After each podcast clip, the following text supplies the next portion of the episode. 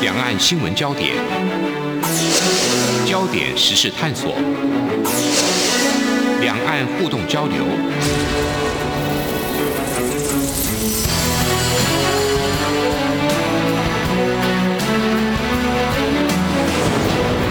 请听黄丽杰制作主持的《两岸 ING》。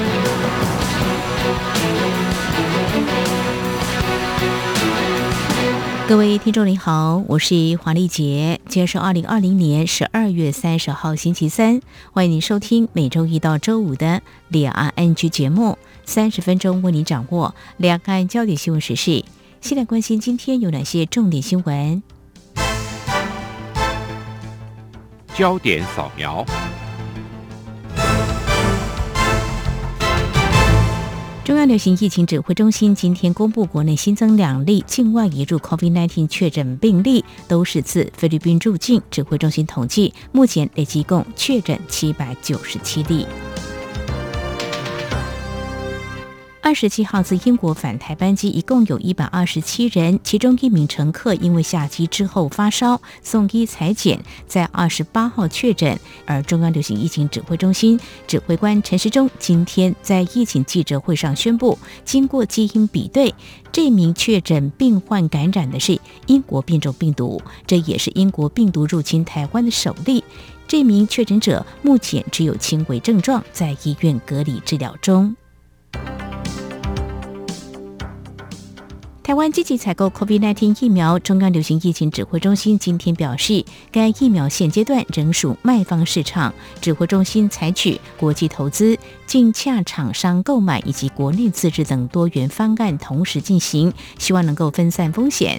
截至目前，指挥中心洽购的 COVID-19 疫苗总计将近两千万剂，预期最早可能供货时程是。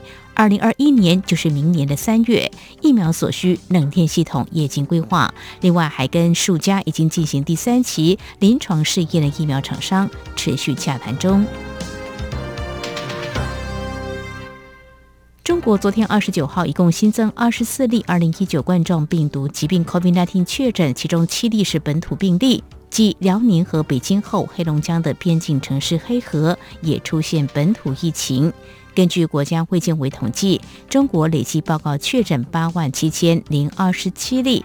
在港澳累计确诊部分，香港一共有八千七百二十四例，澳门四十六例。中国大陆国台办发言人朱凤莲今天在例行记者会上说。二零二一年，大陆对台工作将继续坚持一个中国原则和九二共识，坚决反对台独，积极推动两岸关系和平融合发展，共推祖国统一进程。而针对陆方对开辟两岸二零二一年春节包机态度，朱凤莲说，陆方将会统筹考虑疫情防控和台湾民众返乡需求，提供保障。但解决这个问题也需要台湾方面配合。同时，对于陆方去年暂停的陆客自由行何时恢复，朱凤莲指出，要先重回九二共识正轨上。此外，中国大陆正针对重点人群大规模接种武汉肺炎疫苗。朱凤莲今天表示，优先安排接种疫苗的人群将包括台籍民众。而根据中国大陆媒体报道，官方计划在明年一月十五号之前完成对五千万人的第一针接种。目前已经知道，包括了上海、浙江、江苏、广东在内，已经开始为重点人群进行大规模接种，有的是实施免费接种，有。的则是以每剂人民币两百元的价格收费。中国公民记者张展因为报道武汉肺炎疫情，而在十二月二十八号被以寻衅滋事判刑四年。辩护律师今天向外界揭露更多当天庭审经过。在法庭调查阶段，公诉人是问张展何时进入武汉，有没有通过推特。YouTube 发布有关资讯有没有接受境外采访？还有这些账号是你本人使用的吗？以及你的采访跟评论是否客观真实？张展则对公诉人说：“这个国家之所以衰败，正是因为你有这些荒谬的问题。”辩护人任全牛律师问张展对公诉人的起诉书有何意见？张展说，政府指控人民的讲话，这种指控本身是错误的，因为这意味着我每句话要被审查。国家有权利审查公民言论吗？张展还说，公诉人之所以公诉，认为我说的是谣言，正是这种言论控制才让社会不安全。我发的视频都是别人的话，我录制的，别人转发的。公检法如果要对人民审查，可以把任何人推上法庭。国家恐惧来自于对人民的不信任。法新社报道，深圳市盐田区人民法院今天对十二名被拘留的香港活动人士作出裁决，其中十人以组织偷渡边境和偷渡边界罪名被判处七个月到三年徒刑以及罚款，而两名未成年者则获不起诉，将被遣送回香港。这十二名港人多数曾经参与反送中运动，并被警方逮捕跟起诉。在八月下旬搭船试图偷渡离开香港，据了解是前往台湾途中，在深圳东南方大约七十公里处的水域被广东海警拘捕。台北股市今天在资金行情带动下，除了类股轮动，台积电、联发科、台塑集团等大型全指股上涨，带动指数大涨超过两百点，突破一万四千六百点的整数关卡，收在一万四千六百八十七点七点，再创新高，成交值新台币两千六百一十七点六一亿元。中华经济研究院今天公布十二月台湾采购经理人指数，制造业和非制造业双双扩张，尤其制造业新增订单指数是创编来最快扩张速度。中经院分析，厂商反映现在是满手订单，但运不出去，全球运输延误以及货柜短缺，使交货期拉长。陆资来台投资严格审查，经济部今天发布修正《大陆地区人民来台投资许可办法》相关条文，提出三大限缩令，包括陆资资格采取逐层认定、扩大审查陆资投资行为太样、限制大陆党政军投资企业来台投资。修正办法即日起生效。以上就是今天的两岸焦点新闻。稍后焦点探索持续财经焦点。中国大陆为了强化反垄断，防止资本无序扩张，明年将要进行相关的修法。相较台湾及最近美国等一些国家对网络巨兽卷起反垄断浪潮，思维做法有何差别？稍后访问中华经济研究院第一研究所所长刘梦俊观察探讨。明天的历史就是今天的新闻，掌握两岸焦点新闻，就在《两岸 ING》节目。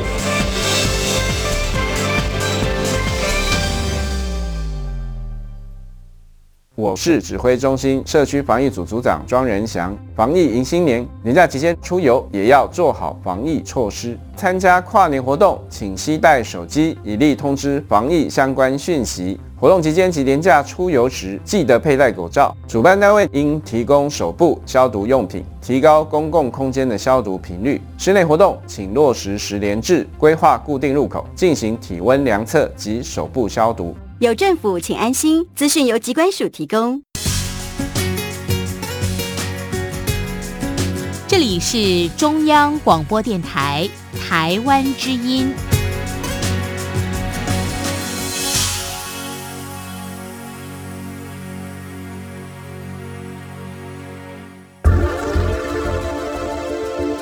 最热门的新闻，最深入的探讨，焦点探索。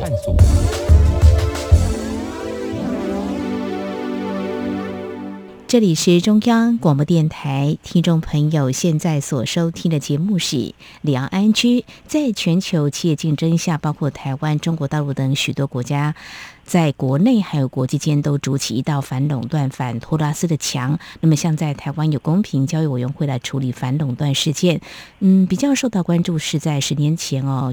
也许呢，听众朋友会有这个印象，台湾的面板业曾经遭控诉涉及联合垄断了。当时像友达还有奇美电子高阶主管都曾经因此在美国服刑。不过，接下来我们今天要聚焦中国大陆中央政治局会议跟中央经济工作会议。都明确要求要强化反垄断，防止资本无序扩张。明年就会进行相关的修法了。我们知道呢，从一九七八年改革开放，呃，中国大陆走社会主义市场经济体制道路，观察这个企业发展驱动经济快速成长，不论是内资啦、港澳台商还有外商，是不是都有一条必须遵循？而且我们暂时先称它是政治红线，怎么样画出这条线？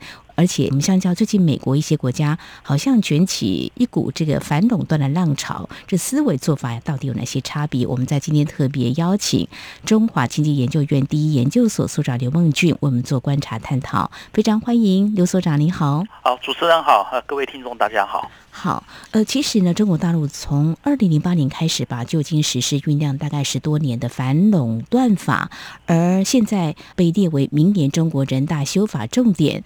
我想，或许是不是可以这样套一句中国大陆官员常说的，要与时俱进，显示企业发展是不是到了现行的法令是没有办法管的地步吗？如果是这样子的话，可能有出现所谓的乱象吗？所长，你怎么样来观察？好。那中国大陆啊，最近呢是对于蚂蚁金服嘛，或者是那个 BAT 这相关的一些企业，呃，大部分来讲说，应该是跟数位科技相关或者数位科技应用相关的一些企业里面，好比较关注他们在市场上所形成的一些垄断的一个能力嘛。嗯嗯啊，那这些企业里面的共同特征，跟刚才主持人所提到的，呃，在呃最近，比方说欧洲。或者是美国也是对于这些数位科技里面的这些企业里面也非常关注他们的垄断能力。嗯，尤其欧盟，他们曾经提对于 Amazon 啦、Google 美国的这些企业里面，呃，想要提出那个数位税。嗯哼。然后美国里面也是对于这些企业里面啊提出来讲说，可能对他们是那个垄断的一些能力要进行调查。嗯哼。似乎来讲说这些。对于数位科技所形成的一些应用的一些商业领域，无论是中国也好，或者欧美各个国家都会非常关注他们在市场上面的垄断能力。嗯，看似乎变成一个重要的一些趋势，但是可能是相关的一些背景，可能也会有。略微的差异了哦，好，那么接下来就要继续请教所长哦，呃，他们可能都看到这所谓的这个数位科技，我们姑且称他说巨兽好了，很多媒体报道都这样写哦，但是他们到底怎么样的发展？为什么在美国还有？欧洲这边都会有一定程度的防毒，事实上过去几年就有一些动作，包括欧盟我们都看到了哦。呃，您刚刚提到说，或许背景不太一样，那么这些企业被认定为垄断哦，我们就来看在中国大陆，它又会怎么样来看这数位科技？这样的发展，实际上谈到像阿里巴巴、蚂蚁金服啊，呃，甚至腾讯啊，这些都是在这几年被大家刮目相看的。呃，他们在企业的一些创新服务，所以中国大陆现在我们看到了很多的动作，就是包括蚂蚁金服，嗯，他们的经营高层在这一两个月呢也被二度约谈，而且他们企业还被立案调查。呃，这个背景整个拉长时间来看，你怎么样来观察中国大陆？呃，现在。可能针对像这样的企业来做一些处理呢？我想说，这种反垄断的一些现象，或者是反公平交易这些措施，其实，在欧美国家里面，其实很早就有。嗯，而且这个已经可以讲说行之有年，甚至台湾这边公平交易委员会也是依循着美国这种精神所形成的。那中国里面的话，虽然是有这个立法，但是似乎来讲说，因为这个国家里面大部分是有所谓社会主义经济嘛。这边就算是具有垄断能力的，也大部分是国有企业。嗯，所以似乎来讲说，但对于这个国有企业里面，利用行政措施就已经可以处理掉这些相关的问题嘛。嗯哼，甚至来讲说，国有企业本身所具有这些垄断，也是在国家里面所允许的嘛。哦，所以说，他换句话来说，虽然有设立这个所谓的公平交易啊，或者反垄断，事实上能用的空间是还不多嘛。嗯。那现在就是主持人你讲说 B A T 这种阿里巴巴、腾讯、那么百度等等这上来，那当然说这个是一个非国有企业的一些行业，嗯，好，但是中国就是给他一个比较宽松的一些空间，嗯，好，让他们自由发挥。到最近这几年，可能就觉得是已经变成是一个，就像刚才你讲说这个是一个巨兽了嘛，嗯哼。那这个就巨兽是出来的话，会不会第一个是对市场的垄断能力越来越强？嗯，好，甚至来讲说，对于行政监管里面的话，也有些抵制的能力嘛。嗯哼，这时候它变成要出手，这时候好像变成是一个时机来了。嗯，那你们可以看到。一方面，它是给它有宽松空间的时候，你看看阿里巴巴、腾讯、百度，嗯，它常常会创造一些新的业绩，也有些创新的能力出来。嗯甚至来讲，说是阿里巴巴曾经还在 APEC 里面提出来讲说要推动跨境电商平台，嗯，的一个规则制定嘛，嗯，这反而是跟他的国家走出去，或者是在海外制定新的国际社会的制度建造里面，也有它的能量，嗯。好，然后甚至每年的十一、十一嘛，就光棍节、双十一里面，他就常常的创造一些呃销售的新的记录。嗯，这些来看好像是会为国争光嘛。嗯哼，是啊，所以变成是彼此能相互得利。但是可以看到是最近来讲说，譬如说蚂蚁金服对于它的金融监管这边变成形成一个挑战能力的时候，嗯，他就觉得这个可能是会危害或者影响他的。不受控制的一个具有实力的一个巨兽，这样的话可能是反而是他担心的。换句话讲说，我们在某种程度上认为，未必中国政府那么关心市场的竞争，或者是消费者的保护的一个权益。嗯，其实他更关心的讲说，会不会对他的行政监管或者国家的治理形成一个妨害。哦，好，这样来理解的话，我想呢，呃，还有相关的两个面向要继续请教所长哦。刚刚我们就提到阿里巴巴集团旗下这个蚂蚁金服，原本预定在十一月分别在上海跟香港挂牌上市，不过却临时喊卡止步了哦。我刚刚也提到，经营管理高层两度被约谈，企业还被立案调查，所以如果将它视为一个指标观察的话，就官方出手，呃，可以看得出来，未来修法松紧的风向球是可以确定，就是会比较紧一。点，因为可能会去威胁到他们所谓的呃，这个在管控的部分，是不是可以这样来做解读理解？嗯，好。那我们来看一下，就是阿里巴巴的总部的话是在杭州嘛？没错。好，那可以讲说，这个所谓的行政立法的，或者是说行政监管的时候，还没有出手之前，其实你可以看到，的杭州政府啊，在二零一九年九月的时候，他就宣布，嗯，要将。政府事务代表要进驻市内的一百家企业，嗯，那当然就包含到阿里巴巴嘛。这个换句话来说，这个是别的国家比较不会利用政府事务代表进驻这种模式。其实这个就是一个所谓的非正规措施嘛。嗯，那最近来讲，说是用这垄断的这个措施再下去的话，可能是内外兼治的一个做法。这样子的话，你可以看得到，像比方说是江浙省。他的最高的官员也表达嘛，要表达讲说他们会支持中央里面的话是要进行监管反垄断的一些支持，也指出来讲说有规范才会有良好的发展。嗯嗯嗯。那换句话来说，江浙省的省委书记嘛，袁家军，他觉得当仁不让的，连续两天，二十五号、二十八号里面连续两天呢宣誓要反垄断，这样的话可能会跟他的呃江浙是那个中国电商的重镇。啊，这边的一个他所管辖的一个地方，这种表态是有关系的。嗯嗯嗯。是好，这是我们在节目前半阶段有关中国大陆为了要强化反垄断，要防止资本无序扩张啊，我们特别针对像阿里巴巴集团，最近他们原本要在香港跟上海挂牌上市，却临时喊卡。那么重点是后续的一些发展也值得关注，就是他们高层被约谈，还被立案调查。那么在杭州啊这边，他们的总部呢，地方政府有哪些相应的配合？怎么样来理解？中国大陆这一波动作，那么相应到中央已经定出明年即将要进行反垄断的修法。最近呢，包括美国、欧洲，包括日本都有这样的想法跟做法，似乎是卷起起这个反垄断的浪潮。怎么样理解中国大陆的思路跟做法到底有哪些差异？非常谢谢所长在节目前半阶段为我们做相当深入的这个观察解析。稍后节目后半阶段，我们再针对相关的问题再继续请教您。刚刚有提到这中国大陆国有企业，似乎听起来处理方式就不太一样了。怎么样来看这样子的一个处理的做法？稍后回来。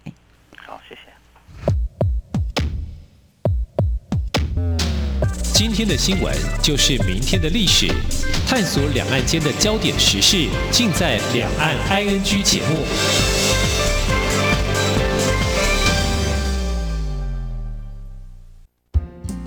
阳光就是阳光，成了我的翅膀。阳光就是阳光，人民自由飞翔。阳光就是阳光，世界在我肩膀。阳光是你，是我生命的翅膀。这里是中央广播电台，听众朋友继续收听的节目是《两岸安居》节目，持续访问中华经济研究院刘梦俊所长。所长继续就要请教您哦，持续刚才您所提到的这个面向，嗯，想再来谈。那么我们知道，中国大陆的国有企业，它扮演社会主义市场经济体制。相当重要的角色，在一些改革方向上，事实上，比如说比较近的，像二零一五年，大陆国务院也联合推出对国企改革一些指导意见。谈到这国企。难道就没有该管必要吗？刚刚你有提到说国企这个部分，也许可以做一些政策的配合，这些相对私营企业的管理，感觉是有点不同的标准在做一些管控哦。所以显示改革开放有所为，还有有所不为，是不是？它的关键还有重点在于，就是要维稳，能够掌控，这是中国大陆的思维。对对，那我们可以看得到吗？就是最近他们所推出的是国有企业改革，叫做混合所有制嘛。这国有企业里面就加一点民营的资本进来，然后希望说是把民营经济里面的创新能力也带到国有企业当中，然后把了国有企业里面部分的资本也进驻到民营企业里面，这样子的话就是让民营企业里面也可以适度的搭配哦国家政策，这个是一个混合所有制的一些做法。嗯。那当然说，在混合所有制当中，它前面要先做所谓的分类管理嘛，哪些是民营企业为主体的，有市场经济的，就让他们去做；大部分是跟传统产业啦，或者是消费民生的产业这边相关的。嗯，但是里面就跟社会公益，比方说这次里面是 COVID-19 里面这种所谓的公共卫生的、好防疫的，这个不容易赚钱的，当然就是让国有企业里面做主导了。嗯，还有科技发展。比较前期的话，要投入相当大的资本。中国大陆也是让国有企业想去当做一个主导的主体。嗯哼，好，这是他们不同的一个角色上面的就作为。也有它的一定的逻辑啦。嗯，那可以想见，就是说中国大陆的经济快速的发展，当然有时候会碰到一些大环境啊，景气循环，或者说，嗯，我们以今年来看的话，就 COVID nineteen 这个肺炎的疫情，还有这一两年的美洲贸易战，国有企业其实是可以做很好的一个调整的啊一个单位。就是说，如果在刺激民间消费方面，如果拉动不起来，也许可以透过国企就可以发挥它的功能，是这样子吗？可以这样来看。对。然后，当然，便宜物价啦，或者是掌控到一些国家风险当中，国有企业里面也是一个有角色。另外，在最近这几年，中国在推动积极参与到全球化，国有企业的走出去或者要“一带一路”，它当然就扮演很重要的角色了。嗯嗯嗯。所以说是他们的国有企业搭配的国家政策的一一些作为。所以这样看来，就是对国有企业，因为它赋予某种的政治任务。对。对于这个私营企业的话，呃。比较偏向于那个，就是自己都是那个盈利，以盈利为目的嘛。是，这个就比较像西方的经济的思维，就市场竞争等等。啊哈。我想补充一下，就是说，为什么这种最近这几年哦，嗯，其实大家呢对那个数位科技的一些，呃，像 Google 啦、Facebook 等等这些企业，然后进行然后比较多的监管哦。是。尤其我觉得是疫情底下的话，可能也是大家必须要注意的，因为疫情底下大家就常常这样推动叫无接触经济嘛。嗯嗯嗯。啊，这很多人是不到公司去上班，是 work from home 嘛，在家里工作嘛。嗯。好，那就用到，然后去消费，就利用那个网络购物，或者是娱乐，也是用数位科技来进行娱乐，就是零接触，这样使得人想说，像无论是 Google 也好，Facebook 啊。或者是在中国里面的百度、阿里巴巴、腾讯、小米等等，嗯，啊，他们的使用量就大大的增加嘛。是，那这样子的话，可能就是让各个国家的政府里面更加注意到，讲说这些企业会被大到的难管了。嗯哼哼。啊，这是一个。啊，另外一个的话，就是因为疫情里面各个国家也在进行纾困嘛、振兴嘛，嗯哼，也花了不少财政支出。啊，然后你可以看到 Apple 也好啦，或者阿玛荣这些企业里面。一方面又有握有的市场很大的一些控制权，嗯，另外一方面又在避税的能力又是蛮高明的，哦，嗯，好，然后因为刚好在疫情底下，这些企业里面的身价就不断在上涨。比方说 Facebook，它就上涨三十五 percent 在股价里面。嗯哼。阿玛总跟 Apple 也分别上涨了六十七 percent、六十八 percent。嗯。那换句话说，这些企业已经那么巨大了，然后对于财政的贡献里面是比较偏低嘛。嗯哼。所以可能是西方国家里面，或者是欧美国家也会注意到，也应该是对于社会财政也是做一些投入。嗯哼，贡献出来嘛？是，因为过去来讲，因为他们都是科技企业，常常受到很多的减税的一些优惠嘛。嗯哼，那中国里面的百度啊、阿里巴巴这些的也是啊。不仅如此，呃，中国的国家政府里面给他比较大的宽松，啊，另外一方面的话，他这边的垄断能力有那么高，嗯，所以它事实上这边股价它也是涨了不少。嗯，所以说，无论是中国也好，或者西方国家，其实对这些企业里面，可能是要利用到反垄断的方式，使他们对财政里面也做出一些贡献。哦，这也是有的。嗯嗯嗯嗯嗯，是，这是在今年 COVID-19 肺炎疫情的影响，那么各国也关注到这个零接触经济，所以呢，开始注意到是不是怎么样来做适度的管理，所以美国、欧盟跟日本就考虑给你对网络巨擘实施一些反垄断法，让企业适时负起社会责任，哈，这个是很重要，所以这应该来看目前这波的这个国际浪潮，怎么样来管理这个垄断的企业，怎么样来做？一些反。制哦，那么最后，我们要谈的是，我们刚刚有提到我们台湾，其实台湾的中小企业居多。不过，刚刚我也提醒听众，让大家还有这个记忆，我们真的也曾经被控诉涉及联合垄断嘛，哈。那像面对这个。状况当然，台湾有公平交易委员会来作为国内居多了哈，那国外的部分处理比较少。面对像欧美国家还有中国大陆，他们这波做法，我们台商其实是不是也要留意一些情况？呃，不晓得所长有什么样的提醒？反垄断的话，现在已经从一个国内的一个面向，其实到国际面向嘛。嗯。然后这种企业之间的一些合并，其实是合并啊，或者并购，也是反垄断里面所要监管的一部分嘛。嗯嗯。比方说，两个企业合并或者并购，会不会形成妨碍市场竞争？就是各个国家里面进行反垄断的一个重点。嗯，啊，所以说，譬如说，我们前一阵子是不是日月光跟细品他们不是要进行合并吗？嗯，好，那除了台湾这边，其实美国或者他有投资的地方，甚至连中国，他们都要对台上的科技企业的合并或者并购进行反垄断调查嘛？嗯，所以。这个的话，就是从台商，因为大部分中小企业，当然说在市场竞争上面不会形成所谓垄断的一些能力。是，但是如果说这企业相互并购的时候，可能就会变成反垄断的一个调查重点。嗯哼，好，就是所以我觉得企业它的这些内部可能要多请一些法务的专家啊，他可能给他们做一些咨询，好，然后看看在什么情况可以回避就是反垄断调查的一些压力。嗯，这是很重要的一个规范了。是好，呃，非常谢谢所长您的提醒哈。好，我们在今天针对中国大陆将针对反垄断法进行相关的修法，那么到底有哪些观察的焦点？当然，我们台厂台商怎么样来应对相关的影响？非常感谢中华经济研究院第一研究所所长刘梦俊的观察解析还有建议。谢谢所长，谢谢您。好，谢谢谢谢主持人，谢谢各位听众。